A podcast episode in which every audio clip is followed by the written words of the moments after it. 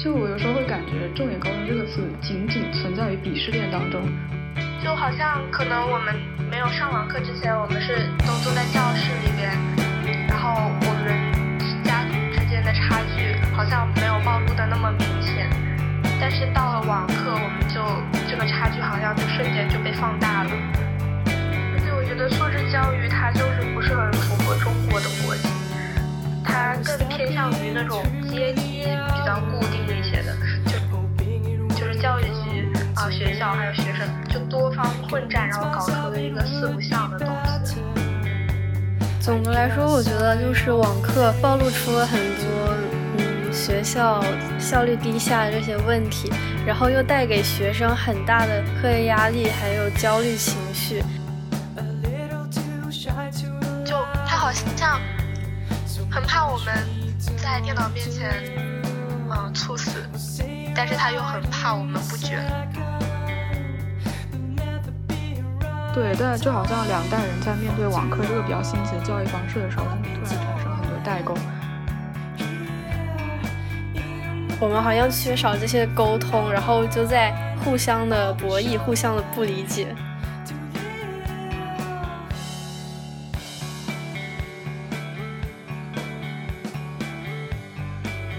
大家好。这里是播客《书桌和床》，在这里，您可以听到几位十几岁的少年在教育、性别、留学文化、家庭关系等方面的讨论。今天是我们的第一期节目，录制和剪辑方面都有些粗糙，还请多多包涵。最后，希望您会喜欢这期节目，祝您今天快乐。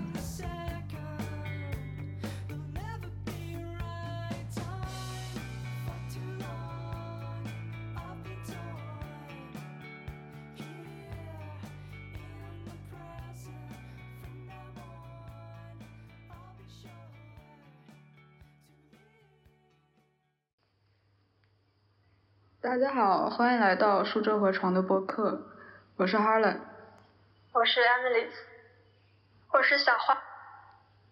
从二月份开始以来，因为疫情一直在上网课，然后今天就想讨论一下作为三个高中生上网课的看法。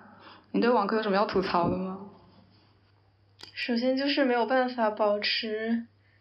自律吧，就是上网课就是很容易摆烂啊。对，就是不太能很专注的在课堂上面，有很多的干扰的因素。像我就是坐在床上上网课，我从来没有下过我的床。就是只要买一个床上桌，我就可以不用到书桌上学习。有时候我早上起不来，我也会躺在床上听课。确实离开学校那个环境就不太可能好好学习，我觉得。而且我觉得他课程设置也很有问题，就是就很奇怪，教育局要我们半个小时一堂课，但是事实上半个小时根本赶不完高中内容，然后学校就会变相的再加二十分钟或者半个小时的答疑，然后说这是答疑不是上课，但其实老师们都在上课，上下来一节课五十分钟六一个钟又很又很累。我们学校的话还好，他没有。哎，就一开始没有就按照教育局那样，直接就是四十分钟一节课，然后老师还有在课上说过，教育局要求三十分钟，那我们少讲一点。到后面就所有老师都不管了。一开始就是做做样子，后面呢就，嗯，都开始明目张胆的就上很久。我觉得上五十分钟真的真的对我来说真的有点久了。尤其是本来就是注意力不太能够集中，然后还一连上五十分钟，我真的有时候上完都觉得特别的累。确实，但是呃，就是我们在学校上课的时候，你有教室那个环境，就感觉更能听进去一点。而且你在家里本来就在你房间里是一个很舒适的环境，还只对着一个屏幕，真的不太能集中注意力，是真的。是这样的，是这样的。我觉得最大的槽点就在于这块屏幕，就是因为这块屏幕我们看不到老师他的表情，就虽然有时候老师会开那个什么摄像头，但是感觉就离他很远很远。然后这个时候就会让平时有一些教的不太好的老师，就突然他的那个教学的能力就更差了，更差劲了，就真的像在念 PPT，他的展示的地方就只有一块屏幕，然后他本来可能功底就比较差，然后听的听感就更差。对，我觉得很多年轻教师他就是他的那个。教学的那个功底，他没有那些老教师好，但是他们可能就是比较喜欢抓学生的学习啊、作业啊，他可能就是用这种方式去弥补一些他教学上面的不足。但是现在网课，他也不可能就是老是抓我们，我就觉得就完全把他教学能力不行的事情就暴露在我们眼前。我们老教师其实也有，就是因为他不太会操作设备。每天要花很多时间重复，大家有没有开摄像头？大家有没有听到？就是一节课很多时间就被浪费掉了，然后那个讲课的效率特别低。这些老师可能不太懂得操作电脑，有时候就是打开一个课件要搞很久，然后点人呃回答问题，操作那个系统也要操作特别久，就很浪费时间。确实，而且，呃，现在就我们自己班上来说，很多人不愿意听自己自己班上老师的课，呃，就算说我们是什么所谓的重点学校，其实还是觉得自己的老师也就那样，然后去 B 站啊一些平台搜网课来看。我现在就是，我有时候我都不想上那个物理课，我就自己就是去网上搜那个网上的资源听。因为我就觉得我们那个物理老师讲的真的不好，但是我平时在学校我没有的选，我就只能听他讲课。但是我现在网课的话，我就有更多选择，我可以就是把他的课挂着，然后我自己再去网上找那些我喜欢的老师讲的，能让我懂的那种课程。这也算是网课的好处了吧，就是选择性更多一点，自由度更高。对。就其实我也是，就是。那些网课物理老师讲的不太好，我也会去网上面搜网课，然后这跟我之前想象其实有点出入的，因为我们三个都是高一的学生，然后都呃因为各种各样的原因考进了重点高中，在我们之前对重点高中的想象就是拥有特别特别牛叉的老师，特别特别牛叉的那种领导这种管理层，但是当我进来之后发现它并不是我们大家所想象那样，或者是说当我们了解这所中学，可能就是因为它是有一块重点高中牌子给它加上了太多的这种光环。对，我们在入学之前都对重点高中抱有很多的幻想，觉得老师一定都很厉害，然后我们一定都能够学好。但是其实，呃，当你真正的来到这里之后，你会发现，也并不是每一个老师都有很高的水平。确实，我之前是因为一个学姐考的这个学校，考考进来之前，我觉得啊，深圳四大太厉害了，然后。现在我跟那个学姐聊天，就经常说啊，其实自己考进了四大，就发现四大也就那样。进来就发现很多老师其实还不如网上的那些老师，或者不如同学口中他们那些所谓普通学校的老师。就我有时候会感觉“重点高中”这个词仅仅存在于鄙视链当中，不存在一个客观的排名当中。重点高中，嗯，我觉得可能重点高中它。老师不是最重要的，重要的是学生。学生已经水平都在那里了，就你不管怎么教那个学生，他也不会太差。确实，所以中考分流就是高中那个差距挺大的吧，主要是学生。呃，相对在重点高中里面，学生更愿意自己去学习，不管那个老师怎么样，就算那个老师很烂，他也愿意自己去学好。很多就是可能那个老师的用处，就可能没有那么大了。老师对一个学生的影响，就相对来说没有那么大。然后我觉得重点高中它每个学校之间的差异，就好像更在于每个学校之间校风都不一样，就是。你说之前我们总是认为我进了这所学校，它的理科特别强，但是我进来之后，我发现历史老师上课比某些物理老师上课要认真的多，真诚的多。所以我觉得可能有时候只是某个学校风格不一样，导致他看上去好像说这个学校理科强一点，那个学校文科强一点，另外那个学校竞赛强一点。确实有这样，特别深圳四大经常被挂上这种标签吧，每一所学校都有一个理科，一个文科，还有一个竞赛。就是类似这样的标签，像我们学校天天挂着呃文科大校，可是我个人感觉我们学校文科老师也挺烂的，就是。像我们学校就是呃一向就是以理科出名，但是我觉得讲的最好的是文科的老师，真的很用心，然后讲课也让我很舒服的感觉，反而理科的老师我不太能够接受他们的授课方式。就有时候反而还会担心文科老师，觉得他们讲那么好，但是人人数量很少，而且在学校好像也很比较边缘，这种就会很心疼他们。对，所以网课就有一个机会给我家长证明，我平时跟他吐槽的是对的。然后学校的宣传我觉得也很迷，就是他就是经常自己在台上面讲说，我们学校不仅是理科好，文科也很强，但是他事实上呢，他却又。给文科排课排的非常少，比如说我们第一周的网课，我们没有政治、地理这些课，就根本就没有排，他就不打算排。我真的就觉得很震惊，又不是所有人在这个学校一定要都要学物化生。我们就算是平时历史和政治排课也挺少的，像物理我们一周有四节，然后历史只有两节。啊？为什么？很奇怪，如果是在我们学校的话，我可以勉强的把它解释为我们是一个理科学校。但是你们学校不是就是文科比较强一些吗？为什么还会这样？我也觉得很奇怪，所以我们班很多选文科的同学都一直在吐槽。就感觉校方跟老师他是有点断裂的那种，就是有点。双标吗？就是感觉对于外面的宣传是一套，对于自己学生做的又是另外一套。然后这一套我觉得在网课是更加明显的，就是他一边要求你在网课之余要做家庭劳动啊，要什么锻炼啊，要有爱好，还要传照片啊，传你一堆课余时间照片。然后一边又把课排的很满，一节课五十分钟到一个钟，然后还有挺多的作业。就是我觉得网课期间很多要求是。就是比现实中更加苛刻的，就比如说一些副课，嗯，说实话的，我在学校里面我不会去听，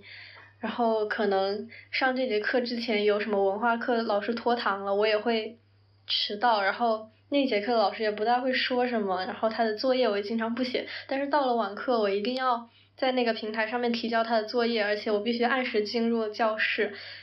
如果我不进，我还要被记缺勤什么什么的，然后还包括线上的体育课，线下体育课呃主要是以我们是主要是以打球的形式吧，然后线上我们老师经常给我们放那个 Keep 的视频，我就觉得很莫名其妙，Keep 的强度嗯确实是比打球大得多吧，而且你体育课还要照到。就是全身你做运动的过程，我觉得也有有点暴露个人隐私，因为肯定会照到你家里后面的那些背景，所以我觉得网课还是挺不合理的。对，我有时候我有时候看到别人发他在家里运动的照片，我就能看到他家里的那种陈设，还有那种环境，我都感觉就是不太好。可能有些人他并不喜欢把自己。在家就是给大家看，就是展示出来。就是如果把它就是把它当做一个硬性要求，就是上体育课一定要拍照，我觉得这样就很不合理。就像别的科目，我上课可以开虚拟背景啊什么的，可以确保不看到我家里的其他东西。但是体育课我不行，我一定要拿一个瑜伽垫，然后拍到我的全身。所以我感觉好像。家电也是一个问题，就是我真的很想说，就是我家的房，我那个房间非常的小，放一个瑜伽垫真的比较困难。但是如果我不放瑜伽垫，我去做那些运动，我膝盖就会很痛，就很很很麻烦的一件事情。他好像没有考虑到有些人他家里就是比较小，他可能都放不下，不能完整的放下一张瑜伽垫。我觉得这个也是一个很大的问题。所以好像就是在我们看来，网课它是把教育不不平等这个好像凸显的更大了。网课总是默认学生家里有一些条件准备东西，比如说打印机啊这样的，发了一堆 Word 文档让我们打印。现在深圳疫情又那么严峻，那些打印店早就关掉了。让我要是家里没有打印机或者没有一个平板来写作业，我该如理如如何处理这些文件？对，这种也特别不合理。就好像可能我们没有上网课之前，我们是都坐在教室里边，然后我们家庭之间的差距好像没有暴露的那么明显。但是到了网课，我们就这个差距好像就瞬间就被放大了。而且我有很重要的一点就是，就是网课的时候，家庭氛围也是很重要的一个事情。就是因为现在深圳封城，大家也都住在家里。如果本来就跟爸妈的感情不是非常好的话，住在一起真的就是挺灾难的，也不会有太多的心思去学习这样子。我觉得先抛开亲子矛盾这个不说。父母在家，父母的矛盾也会影响到我们上网课的效率。对，我也感觉就是我妈妈她之前是在她公司旁边租一个房子住，然后周末的时候才回到我们的家里边，然后她现在就是我爸跟我妈两个人白天全天都待在家里面。不可避免的会吵架，然后他们吵架就真的很影响到我整个人的心情，我整个人心情就很毛躁。所以说网课它不仅默认了每个学生的家里空间要大，有打印机，有各种电子设备，有什么摄像头、耳麦什么的，还要默认他们有一个非常幸福完美的家庭。而且有些家庭有二胎、三胎，有一些小弟弟、小妹妹，像我同学的家里就。呃，有有这些弟弟妹妹，就是经常干扰他们上网课，上着上着就跑进来喊一下姐姐哥哥干什么的。就可能之前在学校里大家都坐在同一个教室里，好像这些就很少被人提起，然后也不是很明显的一些问题，在网课的时候就被放大了。我感觉网课好像变成了一个。素质教育的代名词，就感觉好像上网课之前那些学校里面非常应试教育的安排，突然就转向了素质教育。他觉得网课就是素质教育的体现。而且这个东西在呃以高考为目标的前提下，不太可能实现，我觉得。而且我觉得素质教育它就是不是很符合中国的国情。它更偏向于那种阶级比较固定一些的，但是中国它不是这样子的国家嘛，就显得格格不入现在的网课。所以网课是不，所以网课是不是有点，就是教育局在，嗯，怎怎么说呢？不知道怎么说，不太清楚怎么样表述，就是感觉他有点在故意让我们。就是把应试教育往素质教育上面扯，这样子吗？我觉得教育局他为了就是可能保证一些人的身心健康吧，就规定了上课一节课不能太久，然后要有每周都要有什么美术课呀什么课的。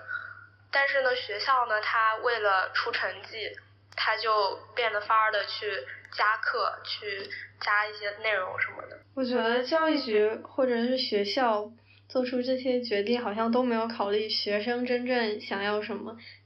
就是教育局那边想的可能太美好了，学校又可能施加太太多的压力了。呃，现在有三个不同的角度，教育局他们可能是出自于政策、国家大意识方面的角度，学校可能是出自于对于中考应试方面的角度，但是学生他只是想。出自于他想单纯的上一个学、上个课的角度，然后这三种角度又有很多的矛盾和冲突，在网课当中就被无限的放大。然后还有最近看到就是说，呃，约翰杜威他是推行了这个快乐教育，然后我看到有一个观点是说，这个快乐教育其实为了就是为了让美国的下层民众反制固化阶级。然后我现在在反思过来。因为约翰·杜维他带过非常多中国的学生，像胡适、陶行知什么的，他们现在都在中国教育界是有一定的影响力的。网课会不会 也有点走这个快乐教育的这方面的影子呢？其实现在双减不是已经有接近于这个这个了吗？对。可能，我觉得网课应该没有说是他们要快乐教育，我觉得可能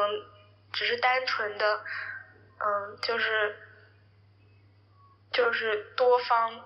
混战，就是教育局啊、学校还有学生就多方混战，然后搞出的一个四不像的东西。我觉得它可能没有那么深层的一个原因，因为现在上网课也是大家没有预料到的嘛，因为这个疫情突然就来了，然后大家没有想到，不然就要上网课的。确实，但是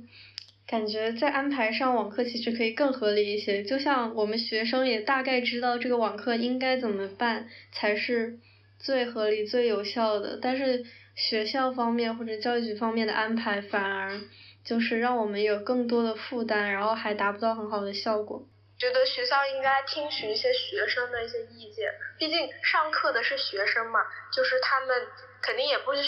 希望我们都花了这么多时间精力，然后出来一个不好的结果。我觉得他们应该更多听取一些学生的意见，然后去改进，啊，达到那个网课的上课效率更更好，效果更好。现在我们学校是说。呃，就是不管线上还是线下，到时候都要考试，我就我就觉得很不合理。在线上的分班考试有什么意义呢？就算我能保证我不作弊，我真的很难相信别人会不作弊。我们学校有就是最好的那两个班嘛，我们一般叫它清北班，我们都在开玩笑说，那清北班如果真的线上考试的话，要塞不下人。我们本来是这学期分班考的，就是其实上学期已经把结果分出来了，这学期镇长一入学就知道自己在哪个班，然后他到现在开始都已经第三四周了吧，他才开始分分选科。作为一名不太友好的选科者，我经历了一周没有我选科的排课，然后又要经历一周我要上我不选科的课，到这周我才可以就是去参加他额外补充那个学业水平考试。但是他其实，在开学第一周他就已经做了一个问卷，他拖了三周才拖出来给我们这样的一个结果，我真的很不能理解，就好像学校认为的好课堂跟学生认为的好课堂，它是中间有一个非常大的代沟。对我，我也是很不理解，就是为什么我们学校一直不分班，然后我就是发了一个朋友圈吐槽，然后发现这个问题好像很普遍，就是其他学校，就是八大。那些比较好的学校也有很多是目前为止到现在还没有分班的，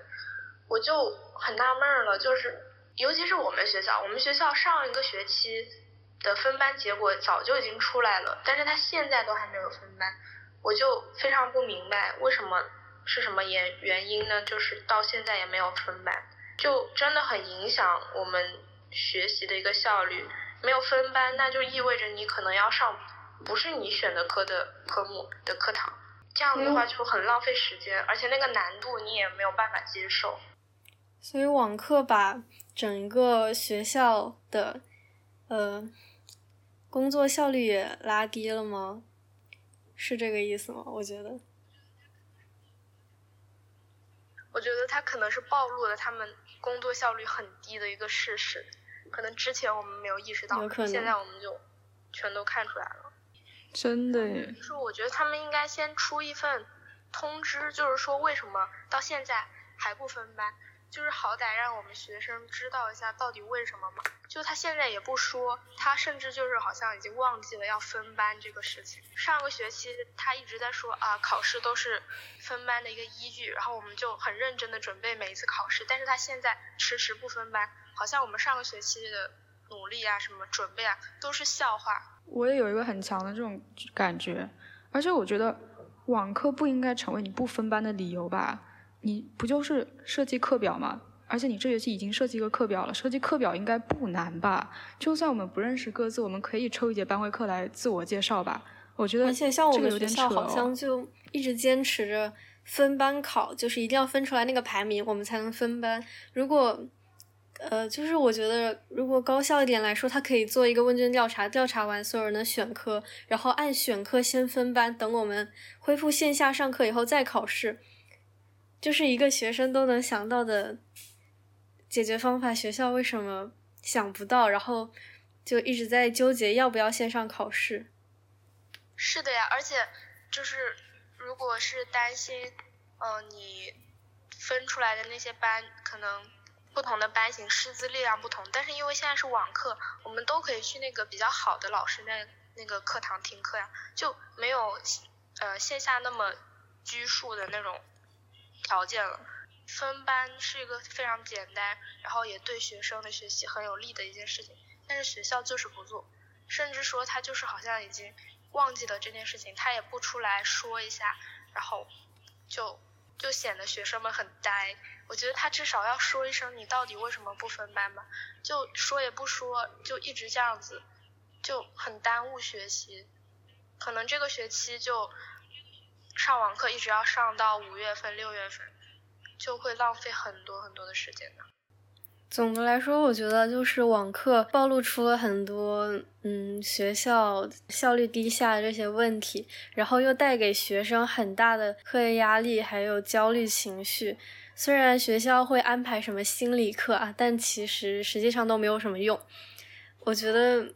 嗯，如果教育局、学校希望这个网课能更高效、更有用，带来一些好的成绩，嗯，进行下去的话，他应该做出一些改变。线上的考试，他却忘记了网课课堂才是占据最多时间的一个东西，而不是最后那个线上提交卷子的考试。有时候真的不太能理解学校的脑回路，就感觉好像平常也是学校就会有有一波的老师跟你说，大家要。努力学习，大家要奋斗，大家要卷起来，卷卷没什么什么羞耻的。然后另外一波老师就会跟你说，他不要再学了，放轻松，相信你们都可以的，多去锻炼，多去培养兴趣爱好。然后你这个人就在他们两个派之间，就是反复横跳，很难想清楚自己要的究竟是什么。对，我觉得尤其是，嗯，现在作为一个学生，心智还没有那么的成熟。很多时候就会把老师的话当做一个比较正确的东西去执行，这样的话就很不利于学生去寻找自己的学习节奏吧。就包括网课也是，他们一边说着大家要利用好。就是网课这个资源，大家利用好那些什么搜索引擎啊，什么各大的平台啊什么的，去合理制定自己的计划。然后一边我跟你说，网课就要跟着老师慢慢来，认就什么专注于学校之内的东西。然后一边又要你提交那些花花绿绿的什么课余时间的照片，我就觉得我真的很很迷茫，我被学校这个双标的操作有被震撼到。学校可能是为了迎合教育局，然后做了很多形式主义的东西，就比如说上传照片。而且他现在我们学校每天有两节两节体育课，然后一次是三十分钟，就是做操，然后每天两两次眼保健操，一次大概有十分钟左右。就他好像很怕我们。在电脑面前，嗯，猝死，但是他又很怕我们不卷，就很双标。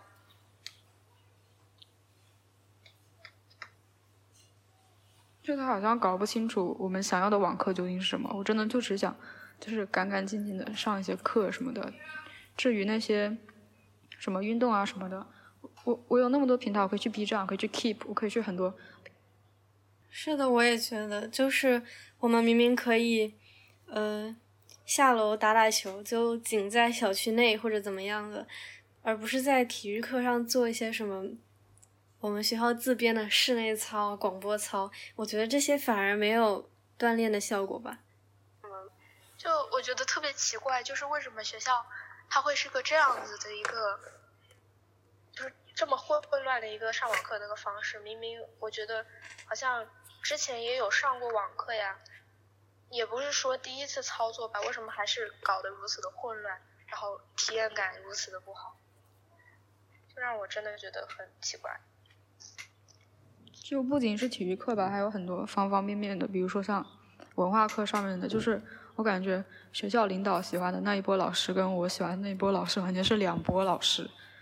他们喜欢那一波老师，可能就是。啊，板书写的密密麻麻，在网课上面就是拿那个笔记，就写满了整个 PPT，根根本根本看不清，你截图下来还要花大量的时间去理清楚他那个写到底什么鬼字。我我知道你说的是谁了，我知道。但是我们喜欢老师真的就是干干净净的，他就算不不共享屏幕，他在那里讲知识点，一个接一个，一个接一个的，然后停下来会让让你记笔记，他会看。其实根本就是上课的是学生，不是校领导，但是校领导却按他们想象中的，嗯，想象中网课应该有的方式去安排网课，就是有非常非常大的出入吧，包括。家长好像他们喜欢的课跟我们喜欢的课有很大的出入。我的班主任他上班会课非常喜欢讲一些鸡汤文一样的，比如说什么呃谷爱凌啊之类的。我说我就不想听，我就把声音关掉。然后他就会说：“哎，怎么关掉？”我说：“我不喜欢听鸡汤文。”他说：“这哪是鸡汤文了？你看人家谷爱凌多努力。”然后我想说：“谷爱凌努力是努力，你是她那样的妈妈吗？你是她那样的爸爸吗？你有她那样的社会资源吗？”对，我觉得谷爱凌她。不是普通人能够参考的一个一个榜样，就没有必要拿他的。说到家长，就是我前几天信息课吧，我把声音关掉，然后我挂在那睡觉，我妈就进来了，她说你怎么上课不听啊？我跟她说是信息课，她就说信息课也要听啊。我说不敢怼她，我说我在学校也是睡觉的。就是家长好像认为你。二十四小时都在学习，你你你你就是你就是为了学习的，你真好。你的生活当中可能就百分之九十九都是学习。他好像不太能够理解我们平时的上课方式，就可能平时在学校他们看不到，然后我们就按照我们喜欢、我们舒适的方式去学习，但是到了家里，他们就会盯着，然后他把他自己觉得是对的学习方式就套到你身上。然后你跟他不一样，他就要说你，然后就是，啊，又开始两个人又开始辩论。对，但就好像两代人在面对网课这个比较新奇的教育方式的时候，他们突然产生很多代沟。他可能是按照他之前他过的高中那样去理解上课，我们现在是按照我们过的高中生活去理解上课。就是明明两代人之间的高考都已经差了几十年了，但他还是坚持的用他那一套方法去理解。网课这种东西，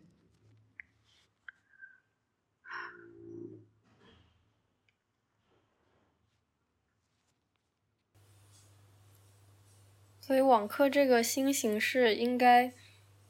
就是大环境应该更多参考我们学生，就是这个实际要应用到网课的群体，而不是就是那些根本不用上网课的人来提出一些根本没有用的建议。就是他作为一个重点高中，难道最应该关注的不是学生中学生之间的口碑吗？但是好像现在所有重点高中，他们都是以家长的家长之间的口碑好为宣传的一个噱头，或者是说，呃，师资力量。笑。对呀。我觉得现在就是完全是在抢人，他他没有。太注重于呃老师的培养了，他就是把大精力都花在对外的营销上面，就给那些中考生啊营造一个很好的一种形象，然后呢，大家那些好的学生都去填他，那他自然那个学学生的那个质量上来了，他那个成绩自然也上来了，就就导致现在可能重点高中就是嗯令人满意的老师真的就很少。反而是一些新的学校，那些老师是年轻老师，跟学生能混得来，反而会好一点吧。年轻老师跟比较老的这种老师，就是平时和网课上面最大的一个差距在哪里？或者说你不看他的脸，你就知道这个是年轻老师教的课，那个是比较老一点的老师教的课。我们班生物老师就是年轻老师，他会把讲题的视频投到 B 站，然后。每一节课他会自己录下来，然后放到百度网盘，然后再，呃，再用微信群啊什么的发给我们。然后一些老的老师他就不会操作这些，所以，呃，就比如说数学课，大家根本听不懂，他也从来没有回放，就只能去 B 站找视频了。我们好像 相反，我们是些老的老师，他们会把他的课件发分享出来，然后一些。比较年轻的老师，他就好像就是很懂我们，然后他就说，如果我把课件分享出来的话，有些人就不听课了，就专门等着课后那个课件一发，他就看课件，所以他都不发他的课件，然后就是为了让我们好好上课。关键是，他有没有反思过，为什么我们选择看课件而不是听他的课？不就是因为他可能讲的有些地方还是不够生动、不够有趣，不如自己看课件来的效率高吗？对，而且我觉得他这种做法真的挺蠢的。他是不是觉得他自己特聪明啊？我觉得真的。你这样子影响了很多人的学习，就是可能我，嗯，上课的时候没有听太明白，我下课我再反复看几遍课件，我加深我的理解。结果你直接不发，然后你还很有道理的言之凿凿的说啊，我这是为了，呃，不让有些有些同学偷懒，就真的很影响一些人的学习。现在看上去好像是说，呃，年轻老师他。可以运用更多的平台、更多的工具去帮他完成他这个教学。然后老老师他可能有点就是跟不上时代吧，他可能只是用他原来那一套工具。但是又有一些老师他可能就是这个理念有非常大的区别。嗯，其实我我在没有上网课之前，我比较不喜欢年轻的老师，我更喜欢听那些老教师的课。但是现在上了网课，我觉得两个差不多吧，就是真的都不喜欢。都不喜欢了老的老师他可能就嗯不太会操作，然后就经常就是操作那些系统都要操作半天。那你们觉得理理想当中一个非常好的一个网课当中课堂是什么样的呀？首先他安排就得嗯考虑一下事实吧，就是。不一定所有学生都有打印机啊，所以就不要发那么多需要打印的资料，多用学生手头有的练习本这样子。然后上课的时候也不要就是一直念 PPT，这样的话我还不如自己看课本。课外的知识，那些基本的知识我们可以课后再看你的 PPT，然后你上课你就多讲一些那些课外的，然后我们补充这样子。然后那种。很没有必要的课后活动也可以取消，像我们学校最近举办了什么厨艺比拼的活动，真的很尴尬，就是要学生录视频，录好了，嗯，就是上传做什么四菜一汤，然后他再升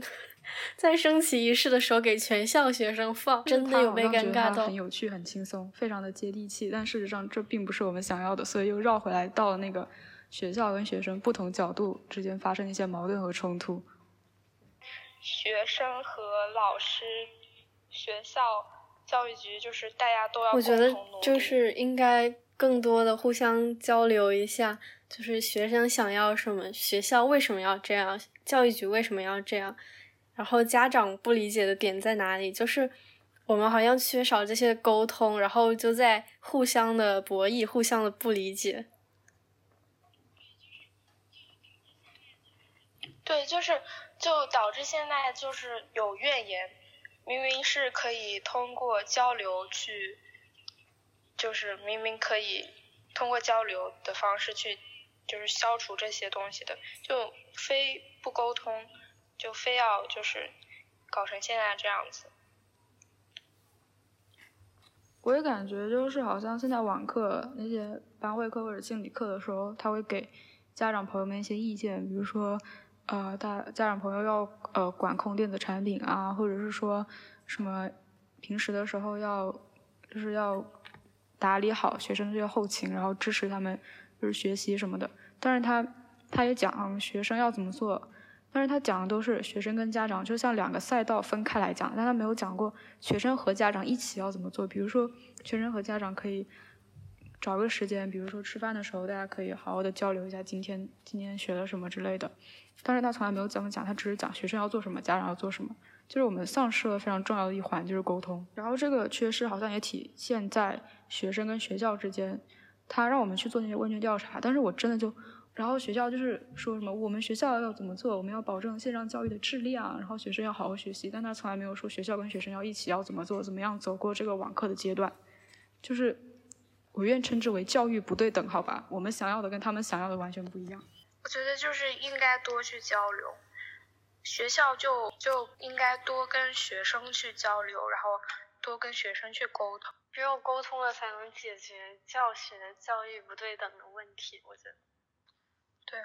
要互相的理解。现在就是没有沟通，然后也没有理解。就我之前会听到一个词叫信息壁垒吧，就一大概就是说。一方听到的信息跟另外一方听到的信息中间是存在的一个一定的落差，我觉得现在也很像这个样子，就是我们存在一个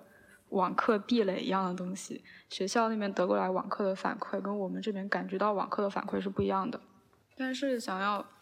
打破这个网课壁垒的话，就是要多沟通、多交流吧，特别是在这个特殊的时机。你们有没有？我就我感觉这是我过了一个非常特殊的寒假。就是呃，接触了很多新的东西，然后又找回了很多旧的感觉。比如说网课，毕竟我们在初二的时候也是因为疫情在上网课嘛。然后我觉得疫情带给我最大的一个，就是一堂课就是要学会珍惜时间，然后抓紧跟旁边人沟通。因为每一天日子都在流逝，但是好像网课它明明是可以让我们有更多的时间，更加自如的去生活，而不是在学校里面天天被时间赶着走。但是它好像同时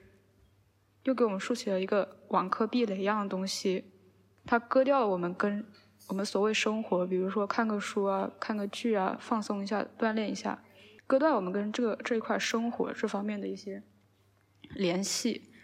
然后我们就处在很尴尬的境地。我们一方面我们拥有时间，我们拥有空间，我们可以自如的生活；另外另外一方面，因为我们在上网课，他不想让我们有这么自如的生活。其实说白了，网课就是一个，嗯，全新的挑战吧。多方面就是要一起去解决这些现在面临的问题。后面我们可以做一个就是追溯吧，等到快开学的时候，或者在整体的来对网课进行一个评价。那我们现在就聊一聊现阶段开学大概有快大半个月的感受。嗯，几个词的话就是混乱、糟糕。嗯，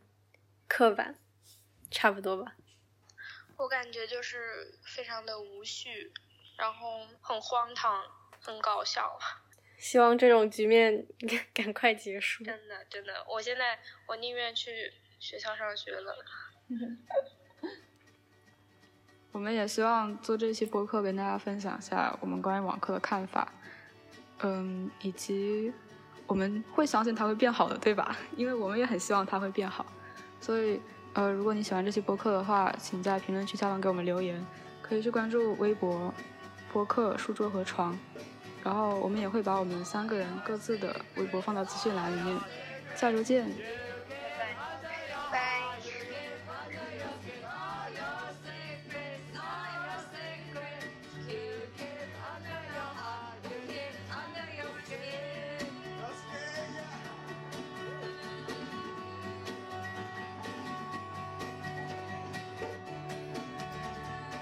后面，Emily 跟我说，那个被他认为既刻板又形式主义的厨艺比赛变得有趣了起来。他积极地参与其中，帮助他的舍友拉票。经常在网上看到有这样一句话：“青春才几年，疫情占了三年。”后面我从一位 B 站 UP 主那里得到这句话更为正确的解释：青春对于某些人来说，像电视剧里面的一样，应该是去海边去看日落、去旅游、去开 party，但是。对于我们这代人来说，青春好像就是疫情了。别忘记，青春并不是去海边去看日落、去开 party，青春的是我们。只要我们还在积极的在这段青春中继续积极的生活，它就是一段很难忘的青春。谢谢你们喜欢这个节目。